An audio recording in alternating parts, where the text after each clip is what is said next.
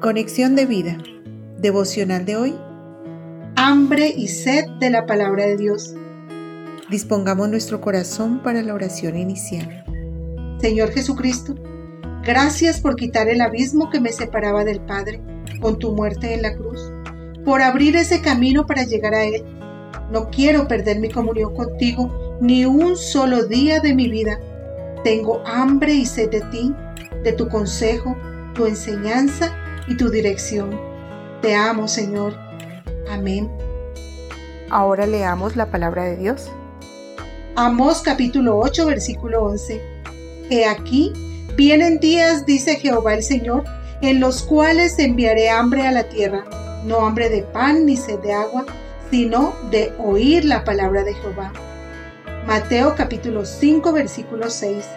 Bienaventurados los que tienen hambre y sed de justicia, porque ellos serán saciados.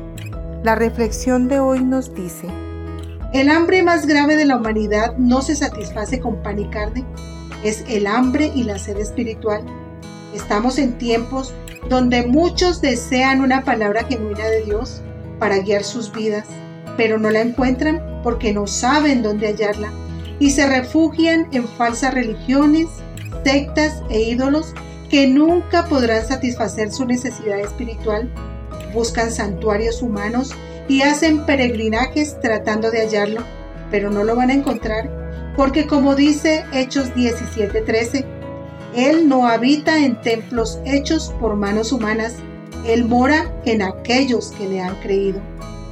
En tiempos de Amós, el Señor le habla a Israel, diciéndole que vendrá un tiempo donde tendrán sed de oír su palabra su pueblo era una nación privilegiada porque se había fundado sobre la palabra de Dios y Él les había ordenado y enseñado todo.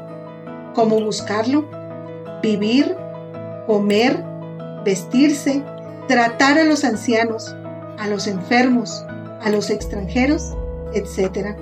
Y de pronto por su dureza de corazón y su idolatría con otros dioses, se apartaron del Dios vivo y ahora no tenían nada. Dios había retirado su consejo, su enseñanza, su palabra.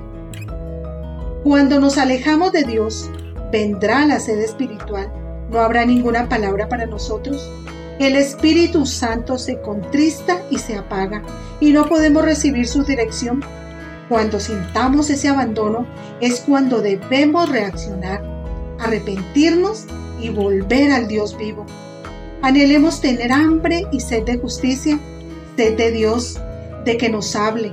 Anhelemos que se cumpla su palabra, que se haga su voluntad en esta tierra y clamemos como el salmista.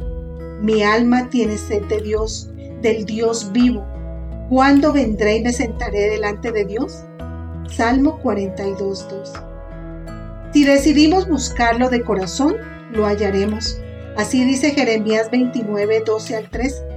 Entonces me invocaréis y vendréis y oraréis a mí, y yo os oiré y me buscaréis y me hallaréis, porque me buscaréis de todo vuestro corazón.